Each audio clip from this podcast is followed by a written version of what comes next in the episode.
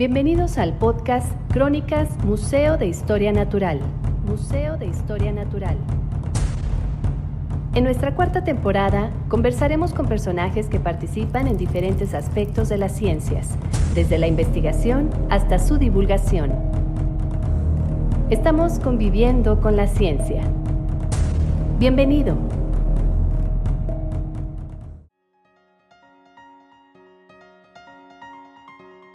Hola, ¿qué tal? Mi nombre es Lucy Ordaz y te doy la bienvenida al podcast del Museo de Historia Natural, donde te compartimos parte de las experiencias de vida de los investigadores con los que tenemos oportunidad de charlar. En esta ocasión platicamos con la doctora Leonor Solís. Ella se dedica a la comunicación y al periodismo ambiental. Tiene estudios en biología, fotografía, divulgación de la ciencia y periodismo. Su especialidad es la comunicación del cambio climático en redes sociales y la comunicación visual ambiental. Realizó su doctorado en comunicación en la Universidad de Navarra, en España, y su licenciatura y maestría en la Universidad Nacional Autónoma de México. En la actualidad es miembro del Consejo Directivo de la Asociación Internacional de Comunicación Ambiental es miembro fundador de la Red Mexicana de Periodistas de Ciencia y de la Sociedad Mexicana de Divulgación de la Ciencia.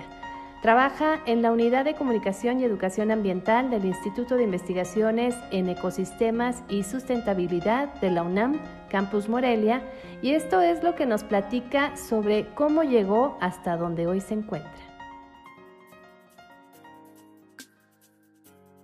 Doctora Leonor Solís Rojas, cuéntanos cómo fueron tus inicios en el área en que trabajas, que en este caso es la divulgación. Pues mira, Lucy, yo te platico que crecí en la Ciudad de México en un momento en que la contaminación atmosférica llegó a puntos muy graves y, y creo que eso marcó mi interés por los problemas ambientales. También me fascinaba pues la naturaleza y los documentales de la naturaleza. Yo a diferencia, por ejemplo, de personas que, que crecieron en otro sitio cerca del campo, del monte, de tal, para mí eso no era tan accesible. Entonces eh, lo conocí gracias a, a documentales de la naturaleza y a libros y a revistas. Entonces como que para mí ver los paisajes de la naturaleza y los animales y todo esto me parecía algo fascinante. Eh, mis superhéroes fueron Yakusto y Yengudal, que, que quizá para los jóvenes no, no sé qué tan, tan conocidos o tan superhéroes sean, pero estoy segura que a, que a muchos biólogos de cierta edad pues eh, nos marcaron porque los veíamos en la televisión. Y yo desde muy pequeña supe que quería ser bióloga, entonces yo desde los 8 o 9 años ya decía que quería ser bióloga. Em, lo único es que sí, cuando, cuando estaba en la preparatoria me gustaba también mucho como la parte de dibujo y de diseño y tal, entonces eh, pues era un poco extraño porque yo decía que estaba entre biología y diseño gráfico, ¿no? Entonces no eran como digamos carreras afines para nada. Y al final opté por la biología. Lo que sí puedo contarles es que de la claridad que tuve desde la infancia por estudiar biología y estar allí, allí segura de que era lo que quería estudiar, cuando comencé la carrera este gusto se transformó porque me gustaban muchas cosas, ¿no? Este, era muy apasionante lo, lo, que estaba, estudiaba en, en las en cada una de las materias, entonces me, me, atraían muchas cosas distintas, ¿no? Lo que sí siempre como que tuve claro y me marcó desde niña y era como una frase que, que creo que ahora no, no, no, ha cambiado, que era salvar al planeta, ¿no? Había que salvar al planeta y eso eh, pues de alguna manera mm, le dio sentido a mi vida. ¿Cómo nació la idea? Si desde pequeña estabas interesada, ¿qué apoyo recibiste para realizar tus estudios y tu viaje a España? Me especialicé, por tanto, en el ámbito de la ecología. Hice mi licenciatura con un ecólogo que admiraba muchísimo, sobre todo por su labor de divulgación en la ciencia. Em, él es Héctor Arita y yo lo leía fehacientemente a través de la revista Ciencias y, pues el leerlo me transportaba, conocía unas historias fascinantes, etc. Y entonces para mí era un lujo poder hacer la tesis con alguien que me había hecho como o que me había provocado tantas cosas a través de la lectura. Y de alguna manera él fue quien me invitó a mudarme a Morelia para hacer mi tesis de licenciatura. Entonces yo llegué a Morelia hace más de 20 años ya con esa atracción por la divulgación, pero quizá no lo tenía como tan claro, ¿no? Eh, entonces, y tampoco había como una opción, ¿no? Como que no, no era como hasta pensable en ese momento, o yo no lo tenía claro. Pero bueno, entonces seguí mi carrera de ciencias en un sentido ¿no? tradicional de hacer la tesis de licenciatura, la maestría, etcétera Em, pero lo que sí tengo claro es que la divulgación siempre estaba allí, ¿no?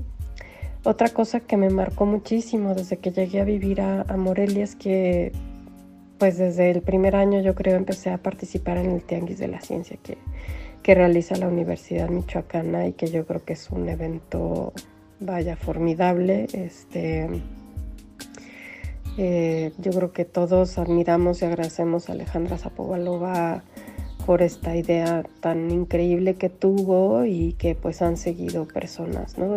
que trabajan ahora en el, en el departamento de comunicación de la universidad y, y pues yo era una fehaciente participante que año con año estaba allí, ¿no? Estaba allí, nos inventábamos algo, lo hacía con amigos y y pues el ver a los niños entusiasmarse por estos temas y tal también pues marcó muchísimo. eso eh, me importa reconocerlo quizá en, esto que les voy compartiendo porque son cosas que, marcan y marcó también mi, decisión por dedicarme a esto. No era como eh, que muchas veces la, biología no acaba de satisfacerme, no me encantaba como la idea de, de ser investigadora.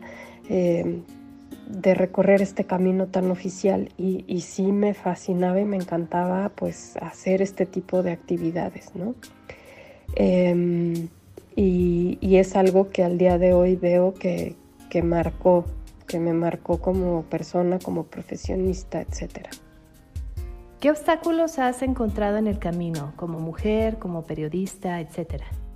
Cada quien tenemos nuestras crisis profesionales y tal, pero casi que mi crisis profesional estuvo entre la licenciatura y la maestría, em, porque también siempre me atrajo lo, visual, la fotografía y tal. Entonces eh, yo estudié fotografía mientras estudiaba mi maestría. Fue un tiempo en que estaba pues trabajando muchísimo porque era como hacer dos cosas simultáneamente. Em, y bueno, la fotografía definitivamente se volvió bueno, siempre lo fue, pero se volvió mi gran pasión. Me, fascina y me apasiona la fotografía de manera impresionante.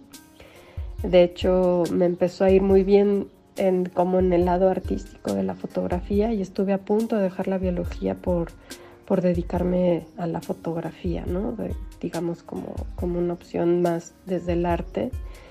Em, sin embargo, también como que la vocación esta vocación por el medio ambiente siempre he estado allí, no he podido librarme de ella y ahora me doy cuenta que, que pues eh, a veces los caminos digamos que son intrincados, pero nos llevan a, a un punto. ¿Cuáles han sido tus mayores logros?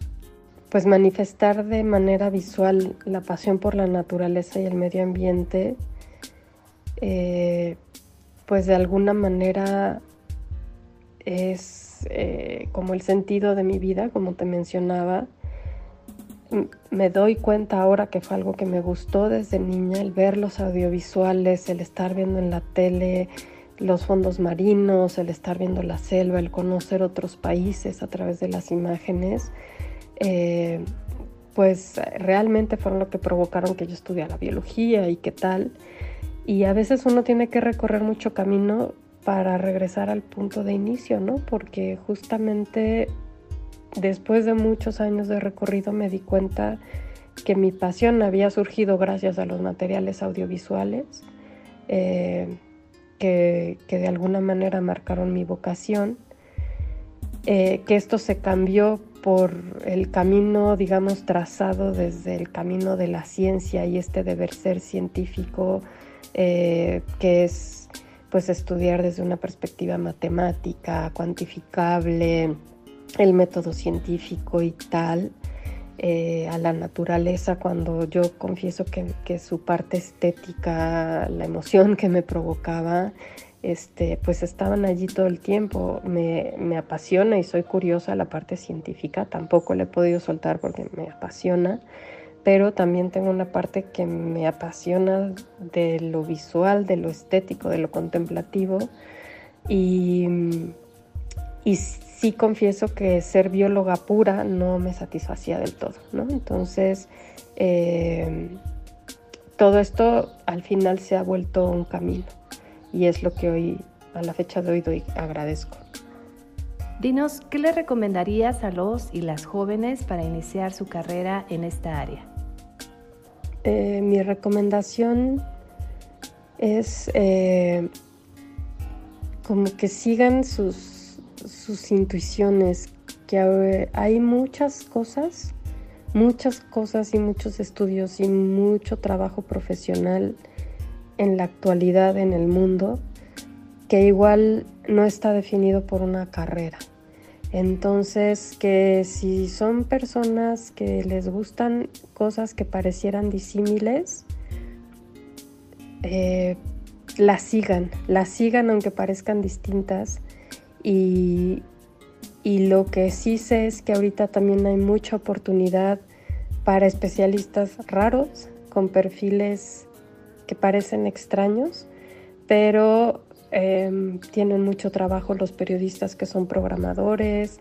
Eh, eh, en mi caso, de alguna forma, pareciera que, no sé, lo visual y lo científico a lo mejor no tienen un punto en común, eh, pero pero pienso que ese sería un buen mensaje para los jóvenes, que, que sepan que a veces uno no estudia lo que se dedica, o sí, pero que todo se va construyendo y, que, que cada uno de nosotros tenemos capacidades particulares y en la medida en que sepamos convertir esas capacidades en nuestro trabajo, en nuestra pasión y en nuestra especialidad, seremos más felices por un lado y por otro lado le daremos algo al mundo que es muy especial eh, y, pues que, que si lo logramos de alguna manera estaremos construyendo un mundo mejor porque vamos a,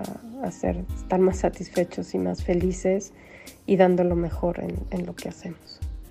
Entonces, pues lo que agradezco un poco de la vida es que si la comunicación de la ciencia siempre estuvo allí, hace 15 años pude hacer que mi carrera o mi vida profesional se dedicara de tiempo completo a ello, trabajando en la Unidad de Comunicación y Educación Ambiental del Instituto de Investigaciones en Ecosistemas y Sustentabilidad de la UNAM Campus Morelia.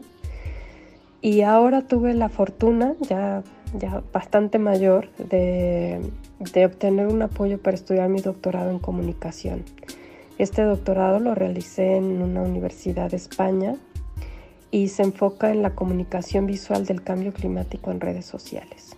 Es un tema pues que me parece muy importante en la actualidad. Estamos en un punto muy importante de la historia de la humanidad con respecto al cambio climático. Comunicarlo me parece importantísimo Em, a veces siento que nos cuesta mucho a los científicos eh, comunicar nuestra pasión, nuestro quehacer.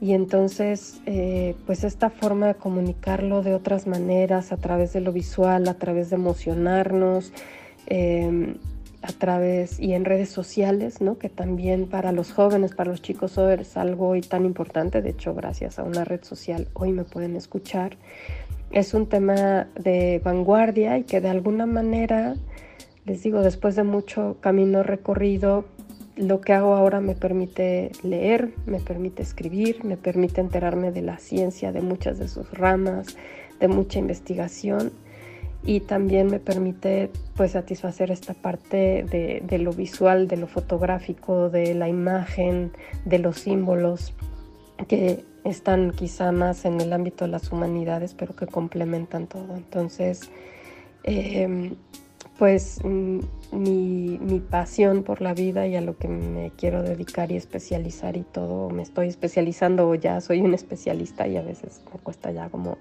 asumirlo y aceptarlo, es en el ámbito de la comunicación audiovisual ambiental.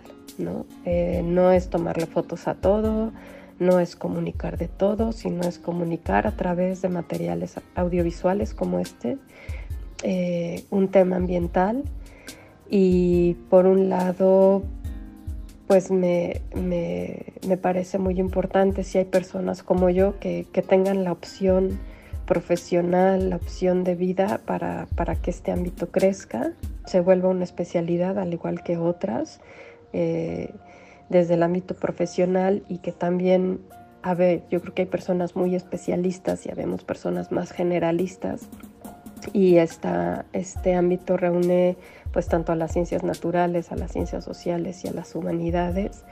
Y, pues bueno, en ese camino estamos. Yo, yo voy a seguir en esto y, si a alguien de los que me escucha les gusta, eh, yo creo que cabemos muchos porque, porque casi cualquier, eh, digamos, profesión cabe y, y también el trabajo interdisciplinario. Entonces, pues con esto cierro agradeciéndoles la invitación, agradeciendo el trabajo que están realizando con e-, este podcast y, pues agradeciendo también eh, la tan importante colaboración que hacemos entre las universidades, que nuestro objetivo es, es común y pues que para mí eh, la Universidad Michoacana desde que llegué a Morelia ha sido muy muy importante y tengo muchos amigos y compartimos muchas cosas.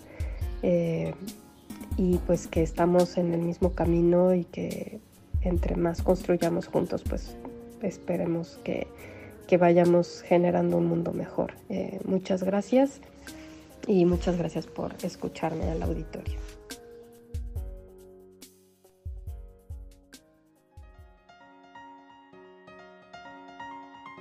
Comunicar es la clave, usar lo visual, las emociones y las redes sociales que hoy en día son tan utilizadas para dar a conocer los temas ambientales a más personas y construir juntos un mundo mejor. Doctora Leonor Solís Rojas. Te esperamos la próxima semana con otro episodio más aquí en el podcast del Museo de Historia Natural. Esto fue el podcast Crónicas Museo de Historia Natural. Gracias por acompañarnos a convivir con la ciencia y sus creadores. Te esperamos la próxima semana.